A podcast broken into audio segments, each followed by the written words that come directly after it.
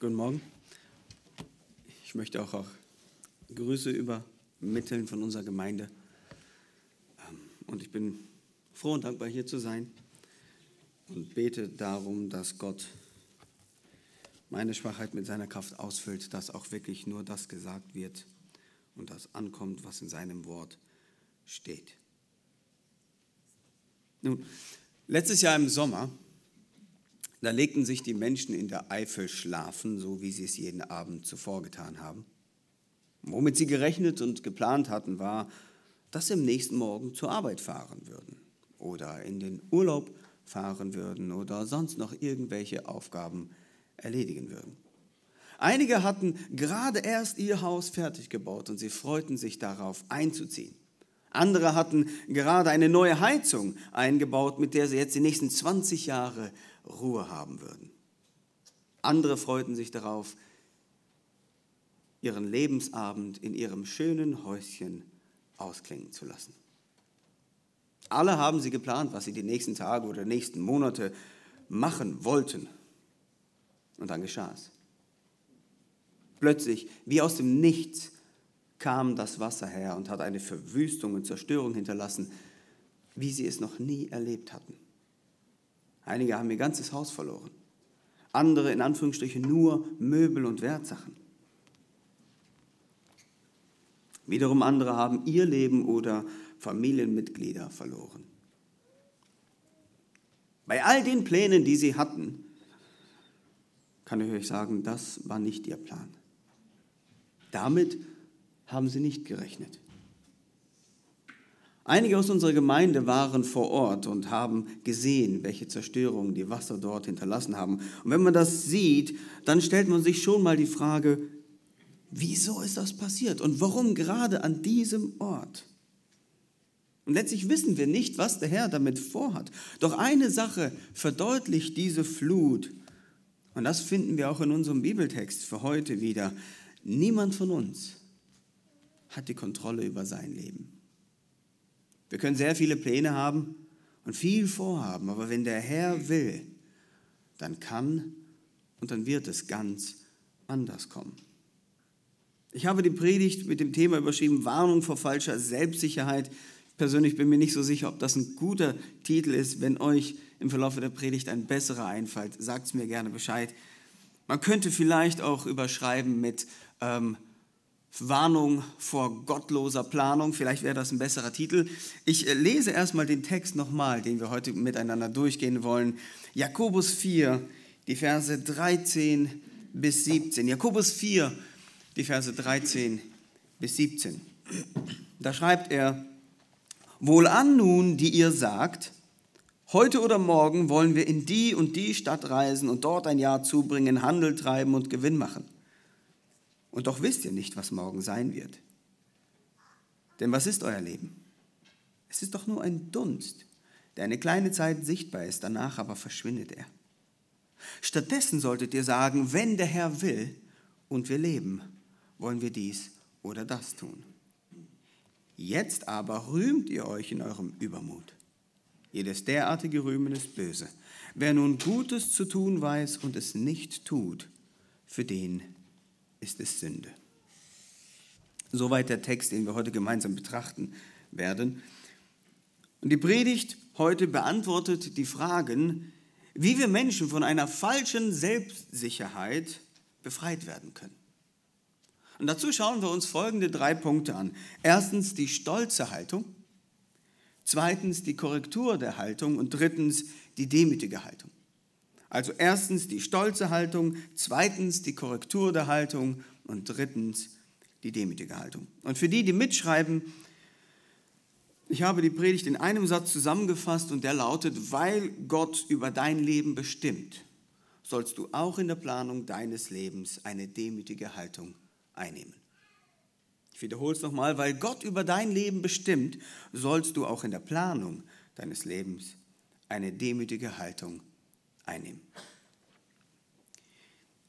In dem letzten Abschnitt davor, Kapitel 4, 1 bis 12, da ist Jakobus auf das Thema Stolz und Demut eingegangen.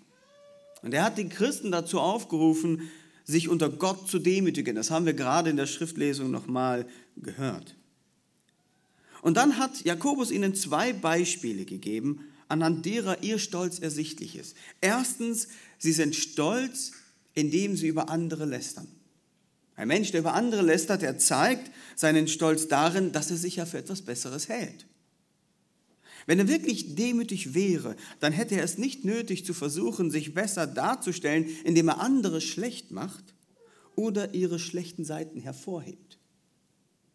Das zweite Beispiel, das Jakobus angeführt hat, ist, sie haben über die anderen gerichtet. Nicht als diejenigen, denen bewusst war, dass auch sie unter dem Gesetz sind und dass auch sie von Gott gerichtet werden. Nein, sie haben die Sünde der anderen verurteilt, als stünden sie selber über dem Gesetz.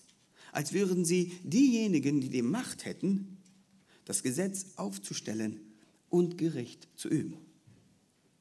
Und die Aufforderung für den letzten Abschnitt war, demütigt euch unter Gott.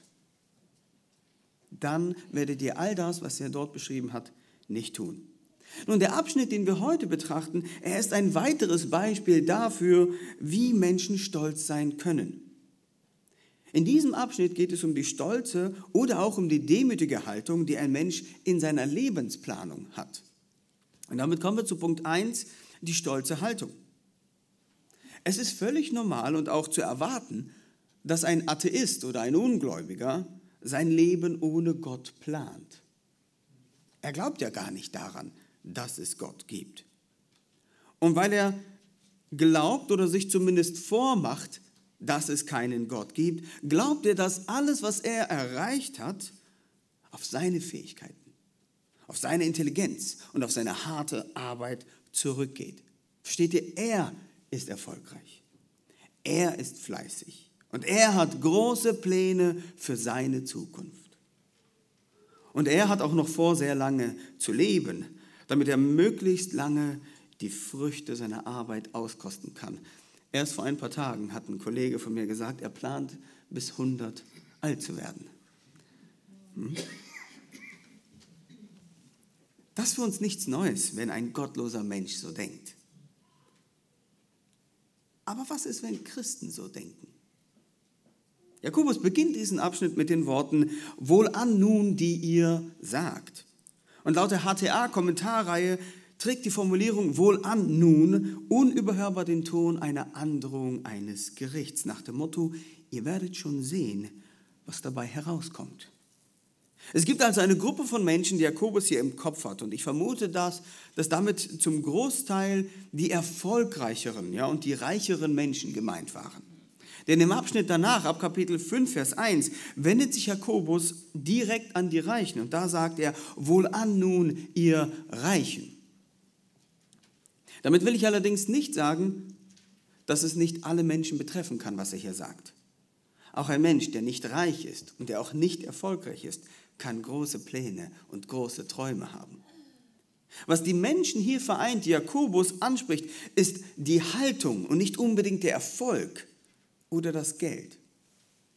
Jakobus spricht also eine Warnung an die Menschen, die so denken und so reden. Nun, wie denken oder reden sie denn, die Menschen, die Jakobus hier warnt? Und das finden wir direkt danach.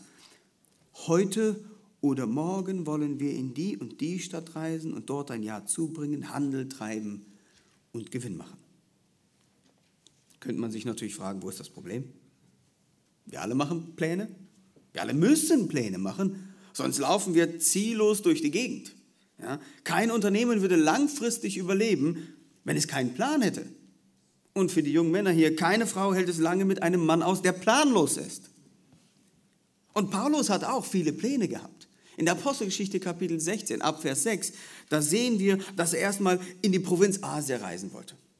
Doch der Heilige Geist hat es ihm verwehrt. Dann wollte er woanders hinreisen und auch das hat ihm der Heilige Geist verwehrt. Hat jetzt Paulus gesündigt, als er Pläne gemacht hatte und Gott musste ihn durch den Heiligen Geist zurechtweisen? Nein.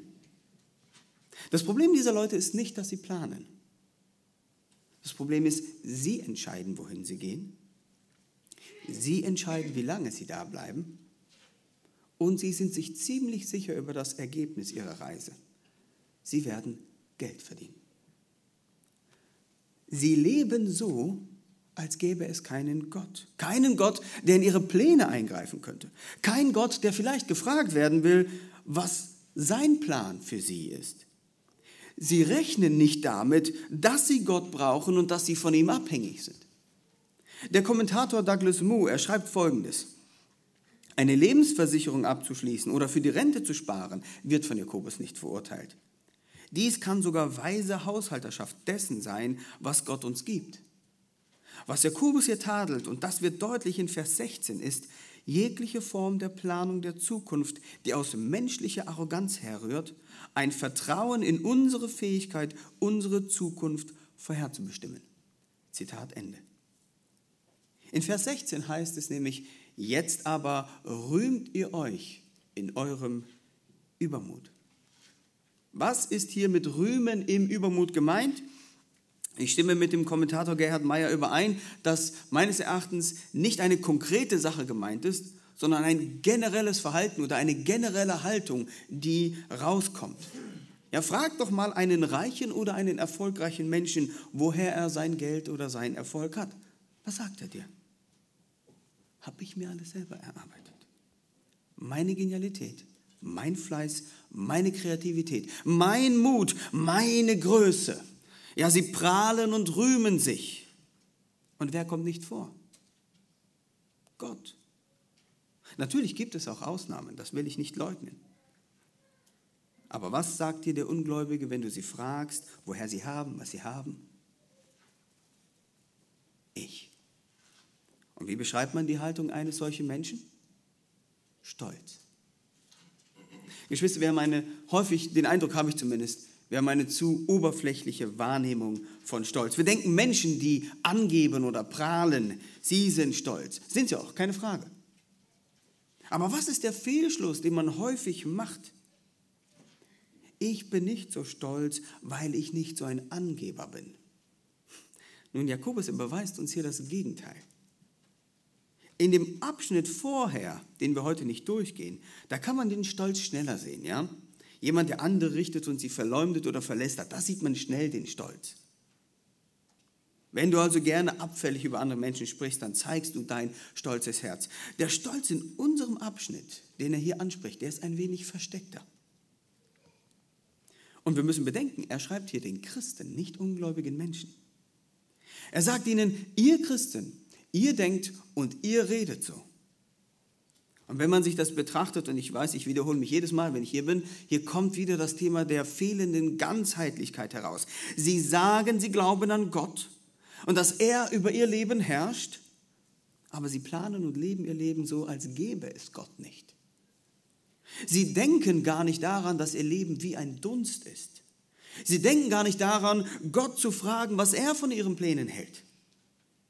Sie denken gar nicht daran, dass ihr Leben jede Sekunde von Gott abhängig ist.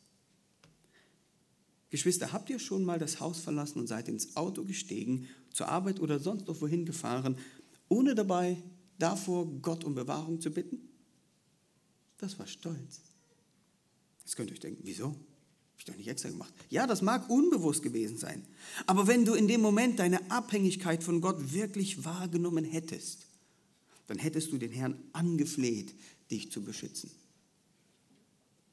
Der Kinderheimleiter Georg Müller ist uns allen mit Sicherheit bekannt und er ist ein, ein großes Vorbild für die Stärke seines Glaubens.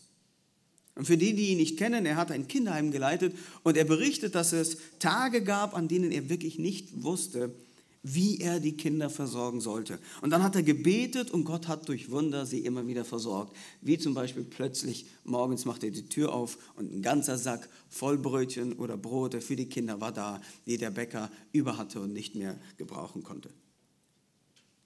Doch machen wir nicht den Fehler und bestaunen seinen Glauben und sagen, boah, dieser Mann war wirklich abhängig von Gott. Du nicht?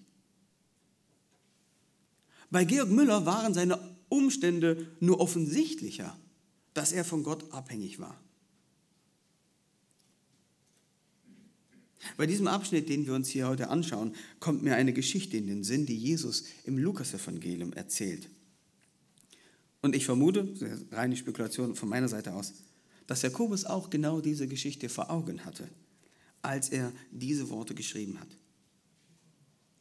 Jesus erzählt das Gleichnis eines reichen Kornbauers in Lukas Kapitel 12, die Verse 16 bis 20. Lukas Kapitel 12, die Verse 16 bis 20. Da heißt es, und er sagte, also Jesus, und er sagte ihnen ein Gleichnis und sprach, das Feld eines reichen Mannes hatte viel Frucht getragen.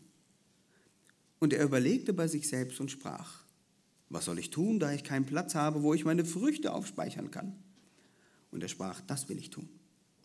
Ich will meine Scheunen abbrechen und größere bauen und will darin alles, was mir gewachsen ist, um meine Güter aufspeichern und will zu meiner Seele sagen, Seele, du hast einen großen Vorrat auf viele Jahre, habe nun Ruhe, iss, trink und sei guten Mutes. Aber Gott sprach zu ihm, du nah. In dieser Nacht wird man deine Seele von dir fordern.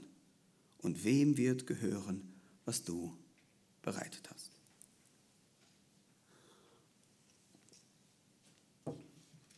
Nun, der ein oder andere Ausleger könnte hier sagen, Jesus sagt, Vorsorgen oder Planen ist schlecht. Andere Leute würden diese Stelle so auslegen, mit anderen Leuten meine ich grundsätzlich gerne die Theologen, die äh, eine Verbesserung dieser Welt anstreben. Jesus wollte ja sagen, das Problem dieses reichen Kornbauers war, dass er das, was er zu viel hatte, nicht weggegeben hat. Ja? Er hätte großzügiger sein müssen und dafür hat der Herr ihn äh, bestraft. Wollte Jesus sagen, er hätte den Überfluss an arme Leute abgeben müssen? Ich denke nicht. Wieso erzählt Jesus diese Geschichte? Dazu müssen wir die Verse davor lesen. In den Versen davor, ab Vers 15, da sagt Jesus, habt Acht und hütet euch vor der Habsucht. Und der Satz jetzt ist ganz wichtig.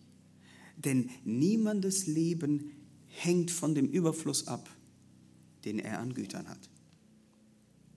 Und dann schließt er das Gleichnis ab in Vers 21 mit den Worten, so geht es dem, der für sich selbst Schätze sammelt und nicht reich ist für Gott. Das Planen war nicht das Problem. Auch nicht, ob dieser Mann großzügig oder nicht großzügig war. Dieser Mann war habsüchtig. Und diese, diese Form der Habsucht hat sich so ausgewirkt, dass er seine Stärke oder seine Ruhe in seinem Überfluss gesehen hat. Er hat viel angesammelt, weil er unabhängig sein wollte. Er hat geglaubt, wenn er viel hat, ja, dann wird er ein langes und ein gutes Leben haben. Das kennen wir doch irgendwoher. Ist das nicht das Versprechen finanzielle Unabhängigkeit? Häuf dir viel Geld an und wenn du viel Geld hast, dann kannst du machen und lassen, was du willst.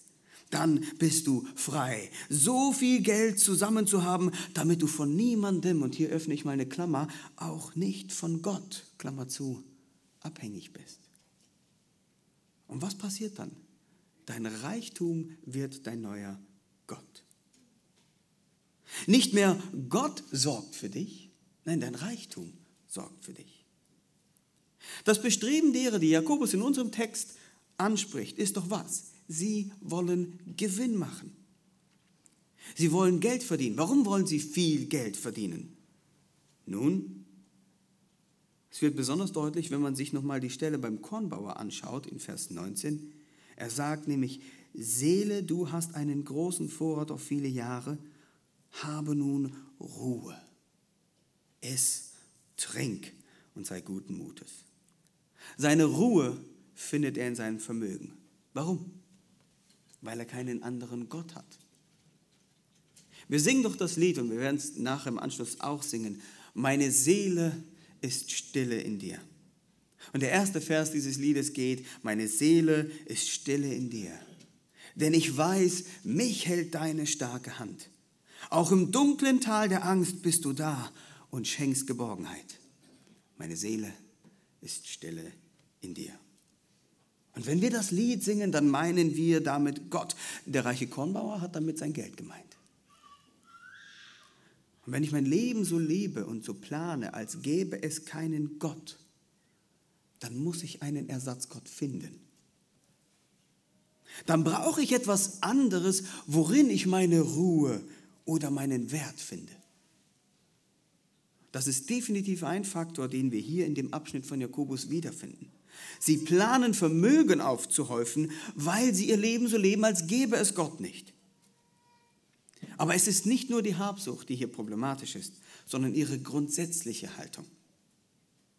Ja? Denken wir nochmal zurück an Georg Müller. Wir denken, er war von Gott abhängig, weil er jeden Tag dafür beten musste, dass genug Essen auf dem Tisch ist. Und dann vergessen wir, dass auch wir abhängig sind. Denn jeden Monat kommt das Geld aufs Konto. Wir haben uns daran gewöhnt, rechtzeitig versorgt zu werden. Und dadurch sehen wir uns gar nicht so abhängig von Gott. Ja, vielmehr sehen wir uns eher abhängig von unserem Arbeitgeber. Ihm muss es gut gehen, dann wird es uns gut gehen. Dann kriege ich nämlich rechtzeitig mein Geld. Und habe ich erst rechtzeitig mein Geld, dann ist mein Leben in Ordnung. Ja, wir sagen sogar in Deutschland, Festanstellung ist besser als Selbstständigkeit. Denn das ist sicheres und geregeltes Einkommen. Und wenn wir das glauben, betrügen wir uns selbst. Als könnte das Unternehmen nicht pleite gehen, in dem wir arbeiten.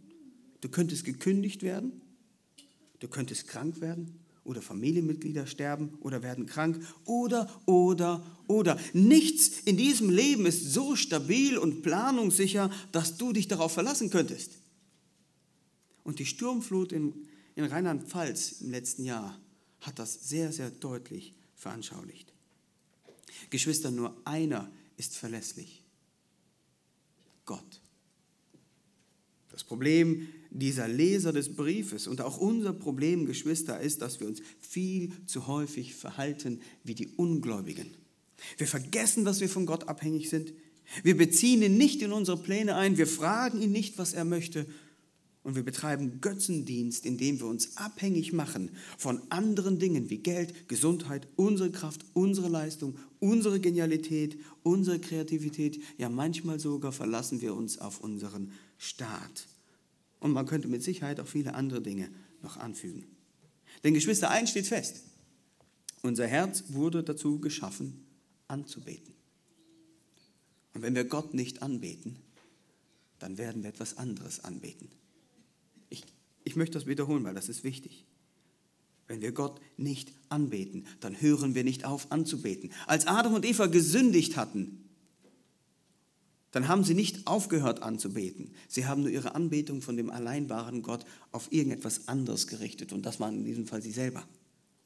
Wenn wir Gott nicht anbeten, dann beten wir etwas anderes an.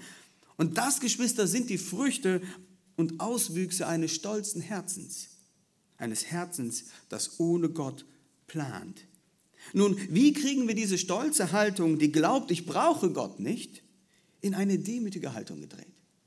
Und damit sind wir bei Punkt 2, nämlich die Korrektur der Haltung. Ja, besser noch die Korrektur der Perspektive.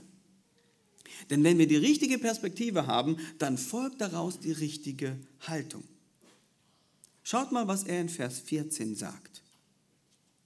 Und doch wisst ihr nicht, was morgen sein wird. Denn was ist euer Leben?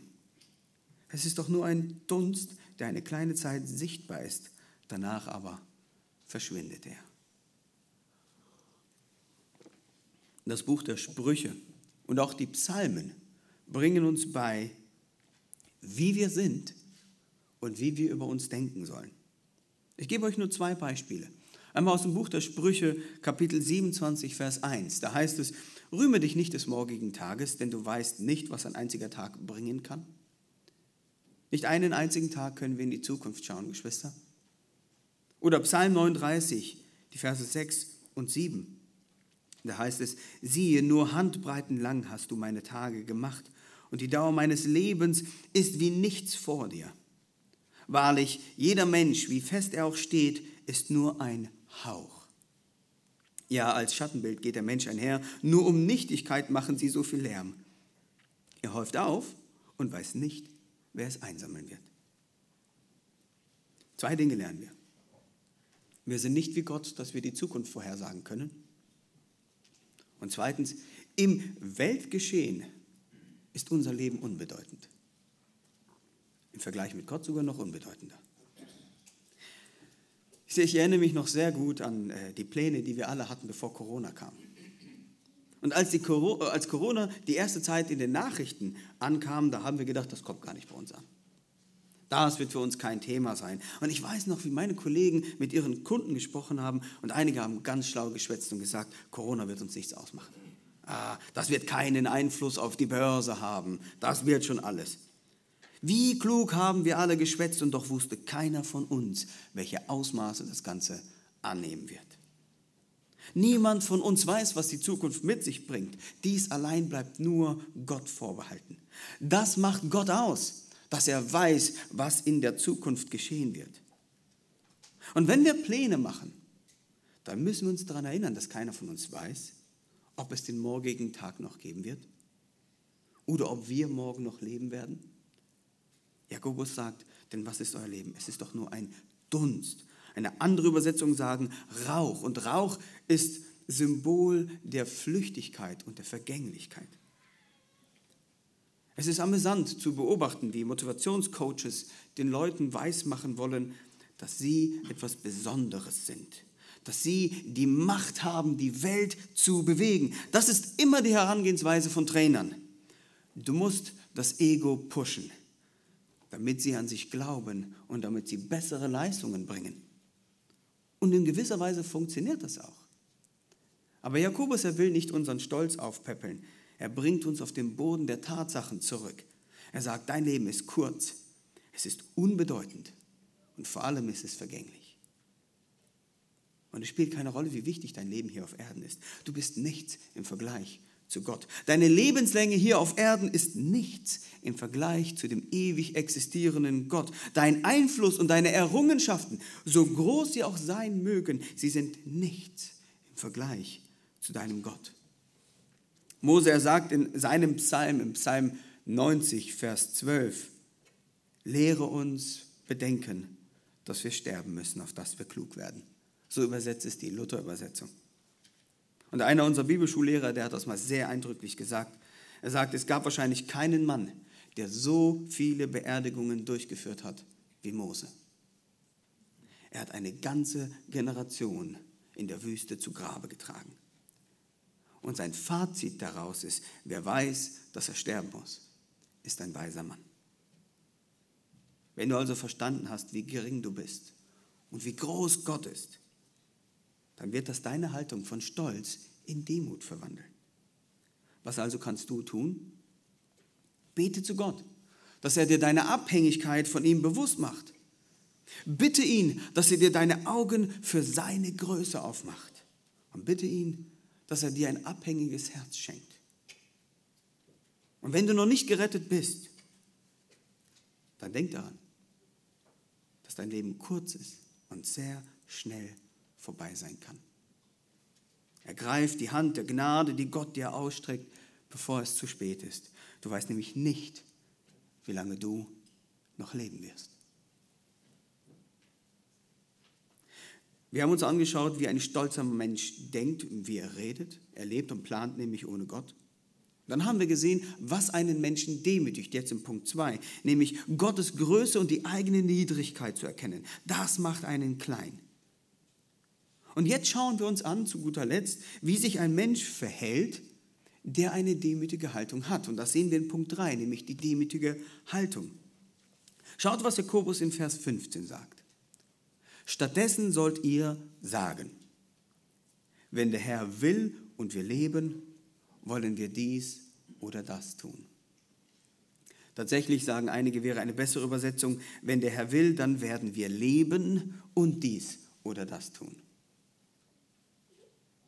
Und auch der Vers 15 macht deutlich, dass Jakobus nicht grundsätzlich gegen Planen ist, sondern eher gegen das Planen, ohne dabei von Gott abhängig zu sein.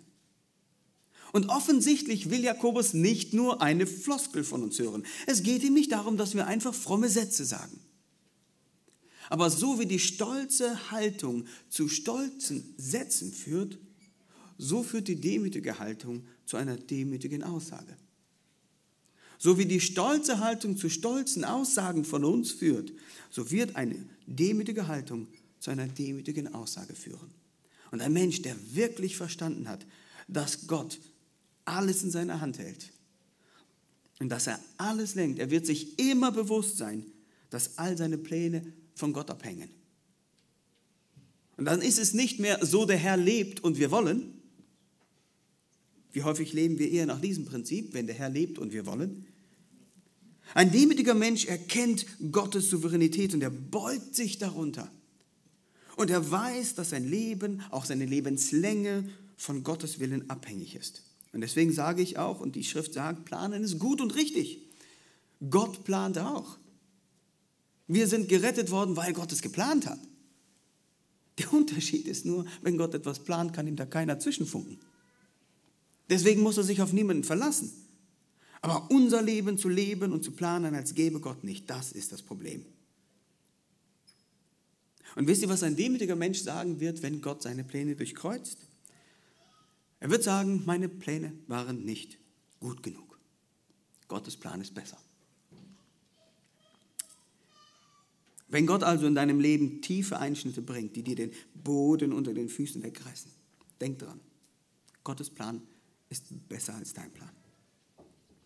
Er weiß nämlich, was geschehen wird, denn er hat die Zukunft schließlich geplant.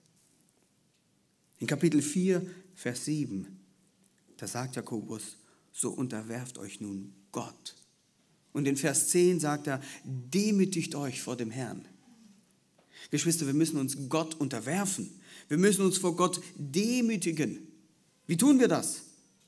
Indem wir auch sagen, dein Wille geschehe oder dein Plan geschehe. Nicht nur bei den anderen Menschen, sondern auch in meinem Leben.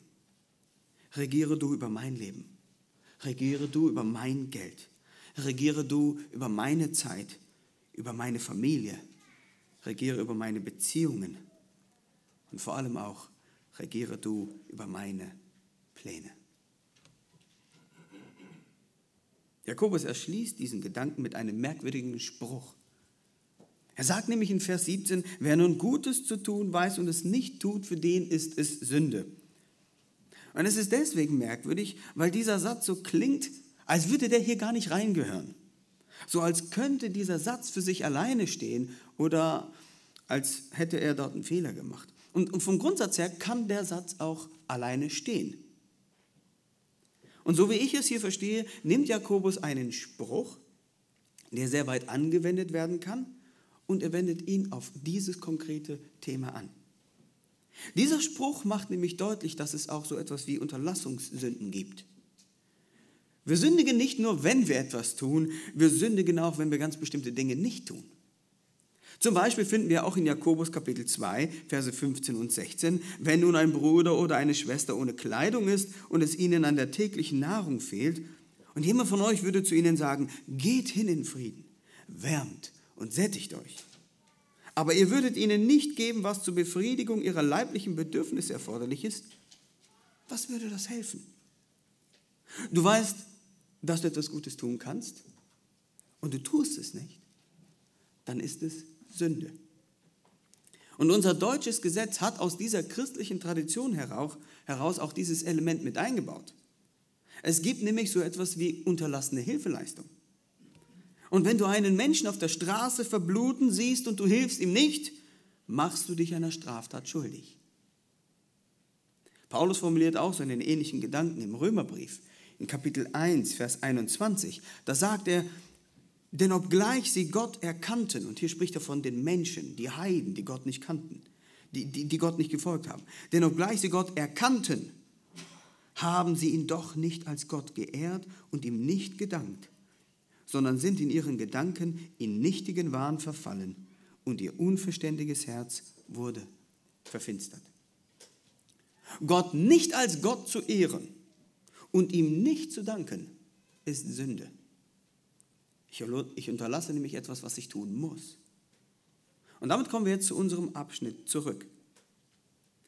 Es ist das Wissen und Nicht-Tun, ja, wir wissen, dass wir helfen sollen, tun es aber nicht. Wir wissen, dass wir den Nächsten lieben sollen, wir tun es aber nicht. Und jetzt kommt es, wir wissen, dass wir uns vor Gott demütigen sollen, wir tun es aber nicht. Die Anwendung, die Jakobus hier fährt, ist, wenn du dein Leben nicht mit Gott planst, dann sündigst du. Wenn du dein Leben nicht im Bewusstsein deiner Abhängigkeit von Gott lebst, dann sündigst du. Wenn du nicht danach fragst, was will Gott von mir, dann sündigst du und bist hochmütig. Und vielleicht, das möchte ich nicht als allgemeine Regel aufstellen, also versteht mich bitte nicht falsch, vielleicht können wir sündigen, indem wir einem Nachbarn nicht das Evangelium verkündigen, weil, naja, heute hat es nicht so gut gepasst. Und ich rechne damit, dass ich morgen noch Zeit haben werde, es ihm zu sagen. Aber ich weiß nicht, ob ich oder mein Nachbar morgen noch leben werde. Aber häufig tun wir doch so, als könnten wir das kontrollieren. Wenn du dein Leben nicht Gott unterwirfst, dann sündigst du. Und deswegen ist die größte Sünde des Ungläubigen nicht, dass er gestohlen oder gemordet oder irgendwelche anderen Dinge getan hat, sondern dass er nicht nach Gott fragt. Gott ist ihm egal. Das ist hochmütig und stolz. Und ich hoffe, ihr versteht das. In dem Gespräch mit einem ungläubigen Menschen neigen wir sehr schnell dazu, ihn mit den zehn Geboten zu konfrontieren. Dann fragen wir, hast du schon mal gelogen? Hast du schon mal gestohlen? Hast du dies oder jenes gemacht? Und die Fragen sind auch berechtigt. Aber was ist das Hauptproblem des Ungläubigen? Er fragt nicht nach Gott.